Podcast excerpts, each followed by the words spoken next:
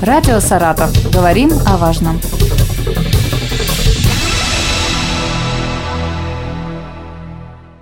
У микрофона Артем Столяров. Здравствуйте. Сегодня со мной в студии доктор медицинских наук, главный врач областного центра СПИД и главный эпидемиолог Министерства здравоохранения Алексей Николаевич Данилов. Здравствуйте. Добрый день. Прошлая наша встреча в студии была в конце прошлого года, тогда темой была именно вакцинация в регионе, и мы обсуждали дельта-штамм COVID-19. Сегодня на повестке дня новый штамм. В начале ноября прошлого года ученые в ЮАР обнаружили новый штамм COVID-19, который тогда еще вызвал сильную беспокойность Всемирной организации здравоохранения, и сейчас он уже известен как штамм омикрон. Вот, Алексей Николаевич, у меня к вам первый вопрос. Как вообще появляются новые штаммы? Действительно, есть несколько путей появления новых штаммов. Ну, если говорить конкретно об омикрон штамме, то есть несколько версий его появления. Во-первых, чем он отличается от предыдущего? То, с чем мы работали в последнее время, это дельта. Он отличается а, большим числом мутаций в геноме. Только в спайк-белке около трех десятков этих мутаций. Генетики высказали три гипотезы. Первая – вирус мутировал в человеке с ослабленным иммунитетом, возможно, инфицированным ВИЧ, как раз вирусом иммунодефицита человека. То есть человек мог быть э, месяцами, может болеть ковидом э, в стертой форме, при этом иммунная система его э, не может бороться с этим вирусом, в данном случае с этим патологическим агентом. И таким образом за это время, долгое время пребывания в организме ослабленного человека, происходит некоторые изменения. Вирус он приспосабливается, он ищет э, новые пути быть жизнеспособным, что называется. Все это превращается в мутации. Другой путь – это может быть мутация в организме животных. Такое тоже может быть, и оттуда уже появляется новый живорожденный штамм, а, новый вирус, который более приспособлен к уже конкретным условиям. Это вторая гипотеза. А возможно, он изначально циркулировал в какой-то замкнутой популяции людей, закрытой популяции людей. Мы просто о нем не знали, потому что э, эти люди были изолированы теоретически там какой-то необитаемый остров, где есть популяции людей, которые общаются только между собой, и у них нет связи с внешним миром. И вирус уже там был. Вдруг происходит какая-то ситуация, когда один из этих людей имеет контакт с человеком извне, то есть за пределами этого замкнутого пространства. И вирус нашел себе нового хозяина и моментально перекинулся уже на широкую популяцию населения. То есть вот сегодня рассматриваются три этих гипотезы, три этих версии, какая из них жизнеспособна, а какая из них достоверна, к сожалению, сказать никто не может. Вы сказали про мутации в спайк-белке, за что он отвечает?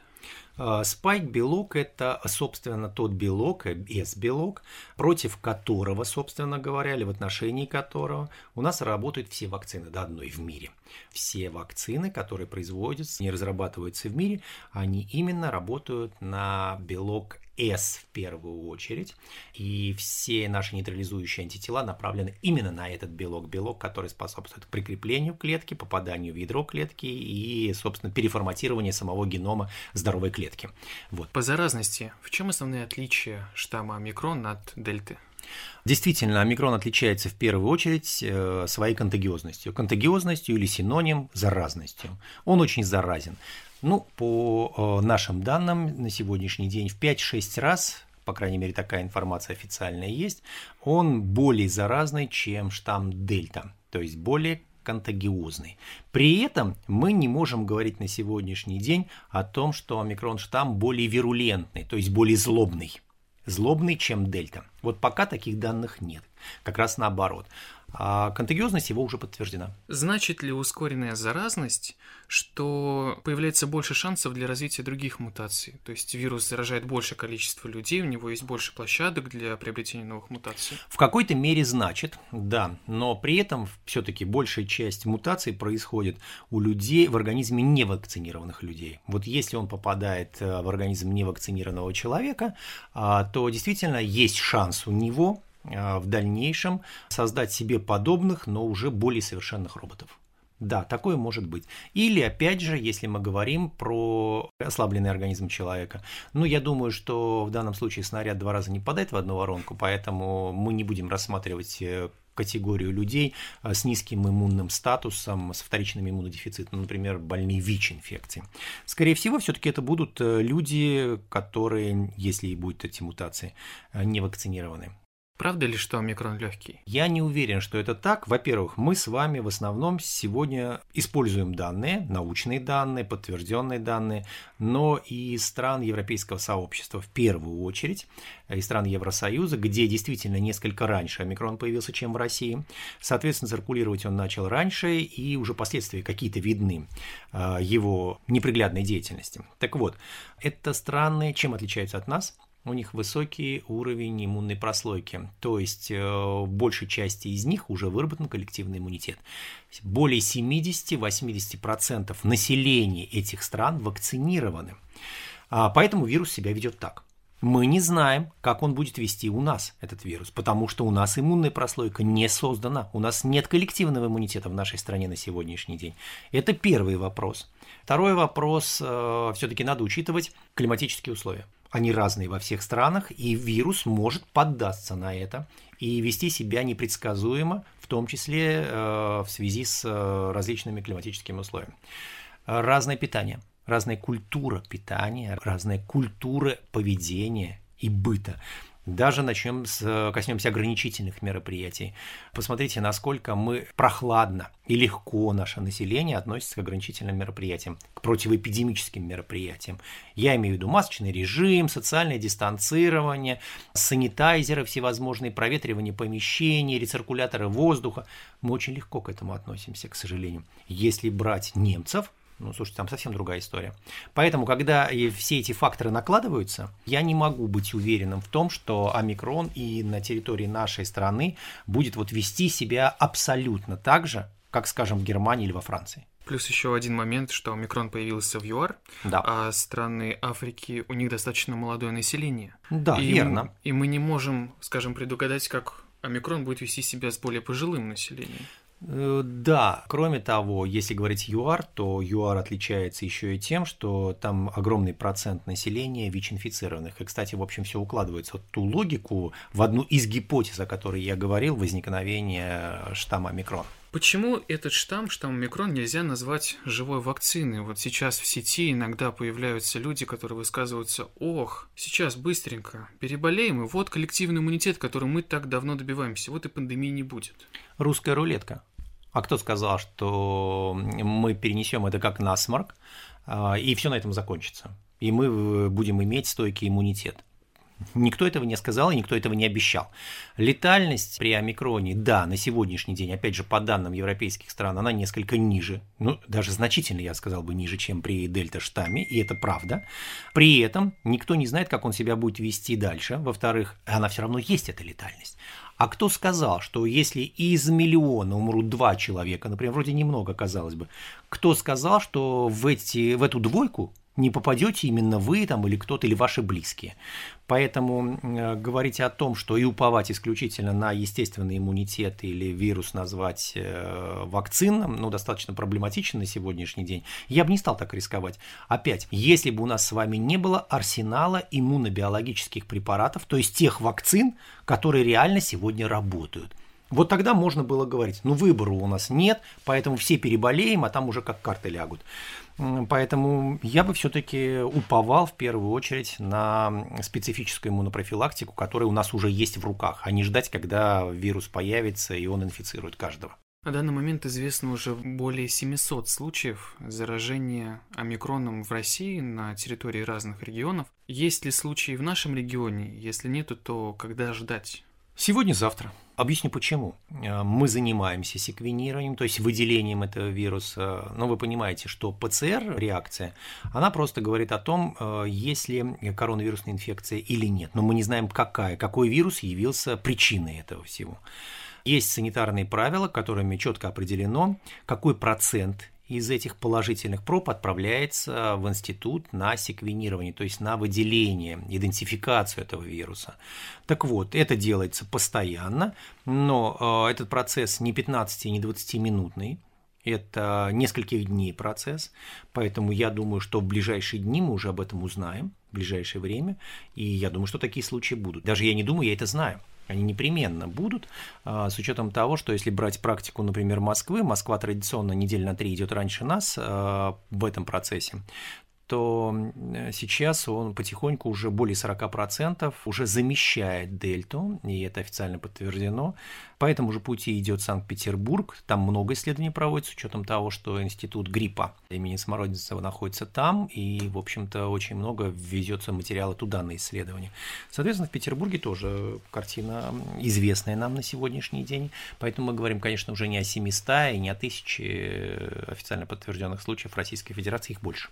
А что статистика показывает по заболеваемости детей? Да, вопрос, конечно, очень уместный. Э, если мы говорили, например, при дельта-штамме, что дети практически у нас защищены, а, болеют нечасто, а, переносят очень хорошо вирус, легко и просто, то омикрон себя ведет э, как раз противоположным образом на этот счет. Дети в 2,5-3 раза чаще заражаются, вот по тем данным, которые есть сегодня в мире, опять же, неизвестно, как будет вести себя вирус в дальнейшем. Сейчас так, дети заражаются чаще гораздо, чем а, было при дельта-штамме.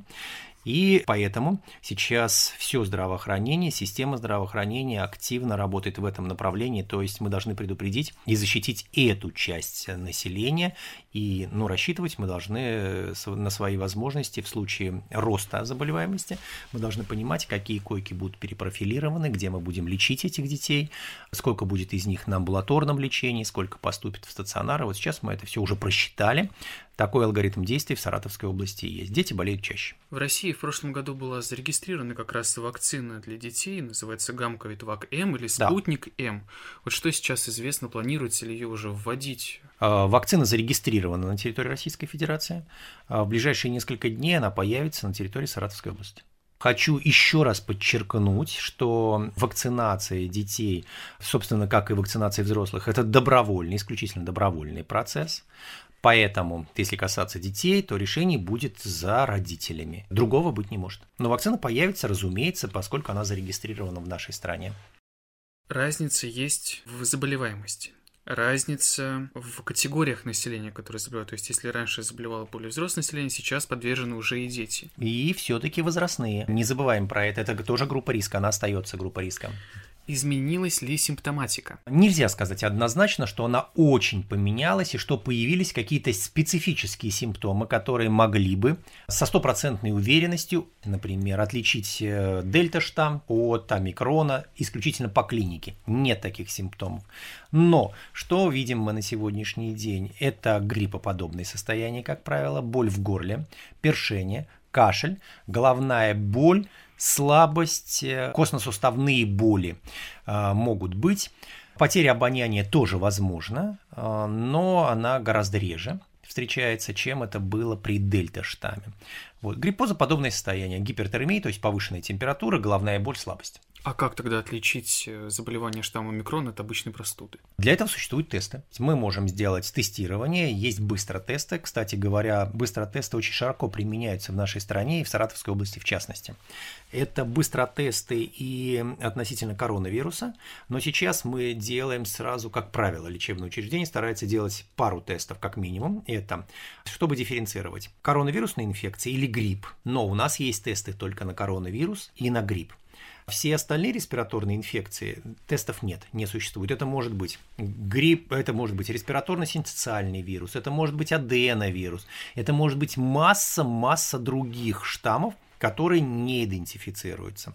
Но вот грипп как основной, в общем-то, поставщик больных у нас. И самое главное, что это опасная инфекция.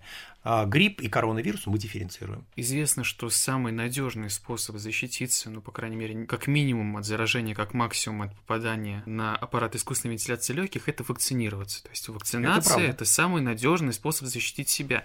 С новым штаммом омикрон достаточно ли защиты у людей, которые переболели дельтой, или уже достаточное время назад вакцинировались двумя компонентами спутникова? Вопрос на две части поделим. Да, если человек переболел, как ему быть, как себя вести? Ну вот если раньше, при дельта, например, штамме, а перед этим уханьский был у нас первый штамм, то мы говорили, что если человек переболел, то вероятность э, инфицироваться снова у него крайне мала. И она сводилась по разным данным, по мировым данным, к 2%. То есть 2% переболевших могли заболеть заново. Омикрон уже сейчас показывает, что э, повторные заражения бывают гораздо чаще, в 5-10 раз чаще, чем это было при дельта-штамме. Соответственно, мы не можем говорить, что лица, перенесшие инфекцию определенное время назад, имеют стойкий иммунитет и невосприимчивость к этому штамму. К сожалению, сейчас это уже не защита перенесенное заболевание. И пока остается самый эффективный – все-таки вакцинация. Если говорить о российской вакцине, ну, наиболее распространенной, часто используемой спутник или гамма-ковид Ви, э, спутник Ви, то э, эта вакцина э, полный цикл, то есть первая вакцинация, вторая вакцинация. И если использована бустерная вакцина Спутник Лайт, то она защищает на 84-85% от омикрон штамма. Но а в эти 85% кто-то говорит, это немного, кто-то говорит, наоборот, много.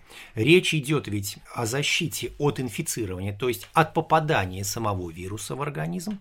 Вот здесь защита действительно слабее. Но вакцина очень надежно защищает от э, тяжелого течения заболевания и неблагоприятных исходов, то есть от летального исхода. Вот здесь она работает безукоризненно против омикрон штамма. Поэтому, если научные данные брать, например, Модерна и Pfizer как самые распространенные вакцины, считающиеся одни из самых эффективных в мире против э, дельта-штамма, разработчики показали снижение эффективности в отношении омикрон штамма э, где-то в 40 раз. Российская вакцина повела себя гораздо более эффективно, гораздо выгоднее. Причем, э, сразу оговорюсь, что это не только данные российские – мы отправляли свою вакцину в Европейский Союз, и в частности наши итальянские коллеги достаточно активно использовали ее и смотрели эффективность именно на микрон штамм уже, поскольку Италия столкнулась с ним гораздо раньше, чем Россия. Так вот, итальянские коллеги подтвердили высокую эффективность вакцины в отношении омикрон штамма. Почему ревакцинацию проводит спустя 6 месяцев. Смотря вот на эти числа по повторному заболеванию, независимо от того, что человек переболел, вот почему стоит ограничение в 6 месяцев? А, ну, во-первых, э, я хочу сказать, что эти рекомендации, они не статичны. Они э, претерпевают те или иные изменения в зависимости от ситуации, эпидемиологической ситуации, вирусологической ситуации. И в Европе, надо сказать, тоже меняются подходы сегодня. И во многих странах э, вот этот вот интервал между предыдущей вакцинацией и ревакцинацией, он сокращается. Мы тоже рассчитывали на штамм Дельта, когда эти рекомендации были прописаны изначально. Считалось, что 6 месяцев, естественно, что это средний срок, у каждого человека все индивидуально, но средний – это вот тот срок, который э, позволяет сохранить накопленные, выработанные иммунные тела, которые появляются после вакцинации или после перенесенной болезни, считается достаточным течение 6 месяцев, чтобы организм защитить. Через 6 месяцев происходит резкое снижение количества антител иммуноглобулинов в организме. Опять же повторю, что у всех по-разному бывает. У кого-то на третьем месяце уже идет снижение, а у кого-то бывает через 6 месяцев, и мы видим этих пациентов, титр антител зашкаливает. То есть такое чувство, что они были вакцинированы там позавчера или перенесли только что заболевание. Это индивидуальные особенности, индивидуальный ответ организма. Если брать популяцию, то вот 6 месяцев считался оптимальный срок для того, чтобы сохранить защиту. Через 6 месяцев она на 90% падает. Наносят ли вред организму так называемые бустерные вакцины? Ну, бустерные вакцины, они называются бустерными независимо от того, через сколько времени мы их делаем. Бустер – это как бы третья вакцина, но в данном случае в нашем цикле вакцинальном она третья полноценный цикл две вакцины, две, первый и второй компонент, а бустерный третий. Она может вводиться через 3 месяца, через 6 месяцев, через 10 месяцев, и она будет все равно называться бустером. При этом Конечно, если говорить об эффекте, который мы хотим от нее получить и от нее ожидаем, она не должна вводиться по сегодняшним, по нынешним данным, а, позднее, чем через 6 месяцев с момента предыдущей вакцинации, законченной вакцинации. Скажу больше, что если была проведена бустерная вакцинация третья, то Отсчет уже идет от этого спутника Light не 6 месяцев следующей вакцинации, бустерной опять же, а меньше, потому что мы считаем, что 6 месяцев это уже достаточно большой срок, а, и за это время то количество антител, которое было выработано, вряд ли сохранится. Поэтому после а, бустера, следующий бустер, мы рекомендуем проводить тоже в пределах этих 6 месяцев, но можем даже раньше 4-5 месяцев с момента предыдущего бустера. Что на данный момент известно о так называемом долгом ковиде? То есть, когда у человека после перенесенного заболевания остаются некоторые ухудшения здоровья, допустим, от потери обоняния до ухудшения когнитивных э, способностей, способностей, функций. Да. Вот в этом, в том числе и в этом, коварство этого вируса. Независимо от того, какое было течение заболевания, как вы перенесли это заболевание. Многие уповают на то, ой, да слушайте, это простуда. Так легко, все так просто было, вот э, неделя прошла, и я себя чувствую прекрасно. Вот я бы не стал обольщаться. Вот в этом коварство. Сегодня он нам сказал, казалось бы, отпустил нас и сказал, что все, вы свободны, а, циркуляции вируса нет. При этом через несколько недель, месяц, а может быть даже месяцев, а, появляется какая-то необычная симптоматика. И не каждый человек может связать появление новых болезней именно с перенесенной инфекцией. Но, к сожалению, мы это видим. Мы видим появление другой соматической патологии. Это может быть сердечно-сосудистые заболевания. Это может быть э, отклонение психической сфере, ну, пока как минимум когнитивные расстройства. Да. Это могут быть тромбозы. Это могут быть васкулиты различной природы. Это может быть заболевание почек, это может быть заболевание гепатоцеллярной системы и гепатобилиарной. Мы это видим по своей работе, по своим контактам. Впоследствии мы начинаем это, когда анализировать, то мы видим следы вируса. Кроме того, уже сегодня доказано, что вирус даже после того, когда произошло клиническое выздоровление, мало того, а есть ПЦР подтвержденный отрицательный, казалось бы, все – все хорошо, человек может выходить на работу, у него все замечательно. Вирус может долгое время сохраняться в организме человека. Он может сохраняться в головном мозге, он может сохраняться в органах, системах и тканях. И мы не знаем, что может явиться пусковым моментом для того, чтобы он начал вновь проявлять свою пагубную сущность. Возможно, это вот связано, вот эти вот постковидные явления связаны с тем, что до конца нам не, не удалось добиться элиминации, то есть полного выведения его из организма. Ну и в завершении выпуска я предлагаю проговорить еще раз все рекомендации, как себя обезопасить в надвигающуюся волну нового штамма коронавируса омикрон и как обезопасить близких. Эти рекомендации я бы поделил э, традиционно на две большие группы.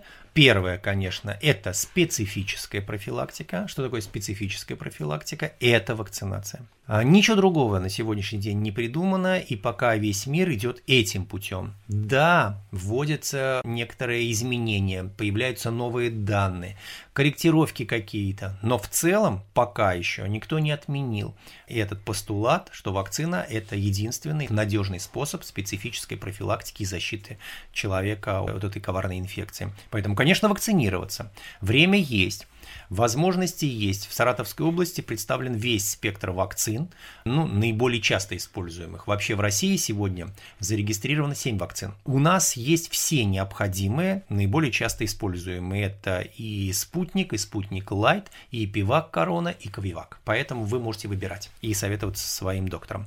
И вторая большая группа мероприятий – это ограничительные мероприятия или противоэпидемические мероприятия. Они носят неспецифический характер. То есть они защищают нас от любой другой инфекции. Ну вот помните, мойте руки перед едой, не случайно говорили.